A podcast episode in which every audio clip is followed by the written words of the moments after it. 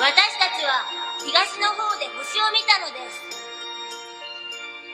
その星が神の子が生まれたことを教えてくれたのです。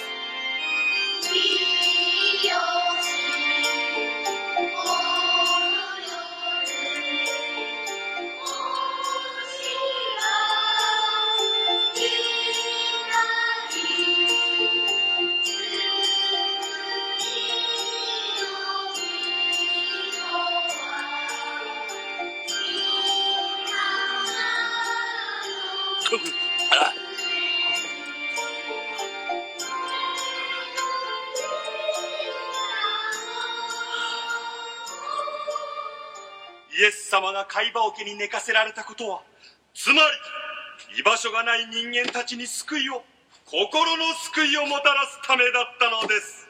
人間居場所がないことほど辛いことはありません。しかし世の中には自分のいる場所を持てない人がたくさんいます。よく知ってら。大変な孤独感の中であなたにいてほしい。そう誰かに言ってもらいたい。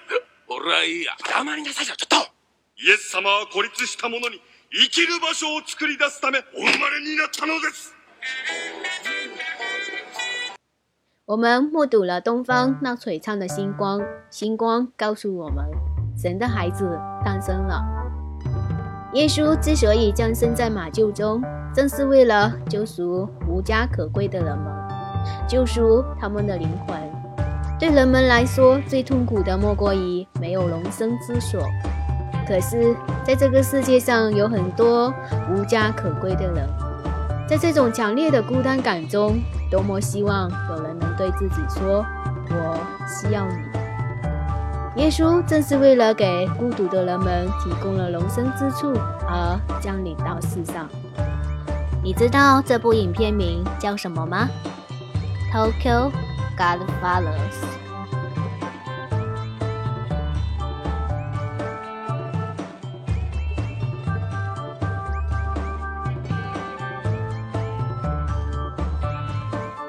哟，你收听的是动漫解剖宴，一首歌，同一部动漫。一个还是襁褓中的婴儿，带领着三个拾荒者的救赎之路。在圣诞夜，阿华和金受过了耶稣洗礼后，带着教会救济的食物来到一栋楼顶，然后把食物分给了一个曾经刺伤过父亲的离家少女梅优吉。突然，阿华想起。送梅优基圣诞礼物，垃圾堆里有一套世界儿童文学集，于是前往垃圾堆里寻找，发现了一个女婴。故事就是寻找女婴的父母而展开。东京教父有无数细节可以从多个角度解读，这就是经典的魅力啊！当然，东京教父是一部奔跑片，精明的风格嘛。三个流浪汉金、阿华、梅优吉遇到一个婴儿，为婴儿寻找家人而东奔西跑，期间有无数起起提议，都是那么的刚刚好。在奔波的过程中，三个人有矛盾重重，进而解开了心结，最终获得了救赎。三名主角都很有意思，他们的穿着是红、黄、蓝三颜色。组成了一个奇怪的三口之家：任性的女儿，不靠谱的爸爸，人妖妈妈，带有耶稣的宗教隐喻，还有红蓝魔鬼的隐喻。没有几往楼下吐口水，被砸中的无辜行人向上看去，变成了天使的眼泪。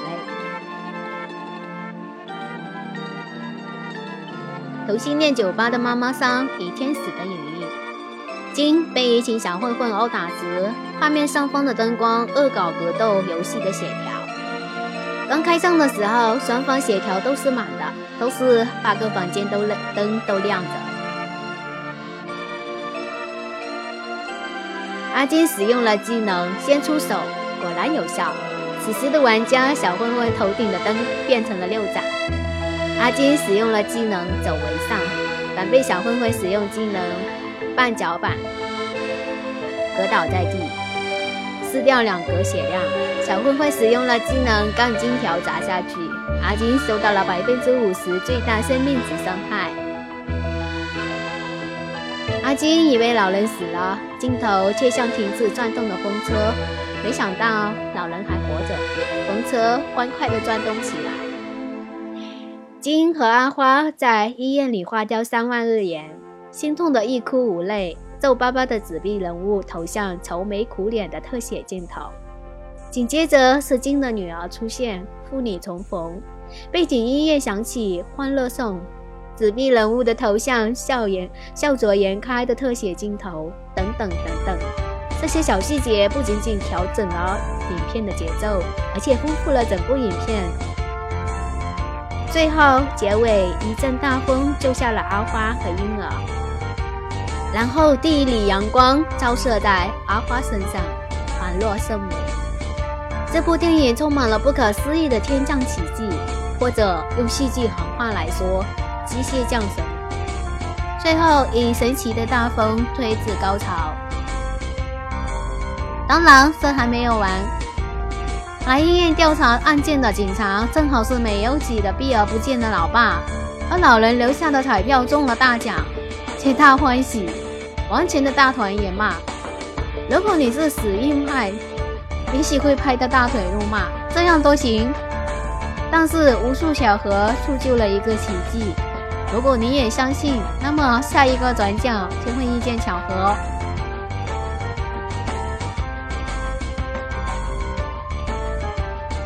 给同样喜欢精美作品的你，不要忘记了，我们在前几期中有聊到《千年女优》。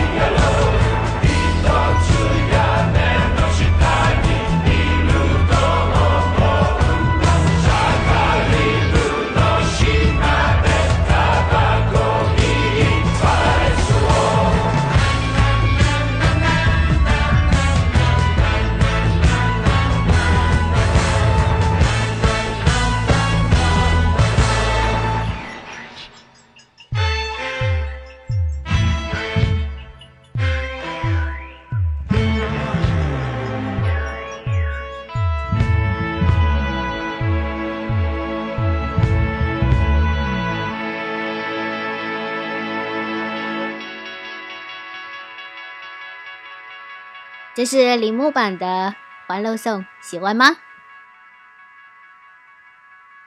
动漫解剖院有你知道的，有你不知道的。下期见，拜拜。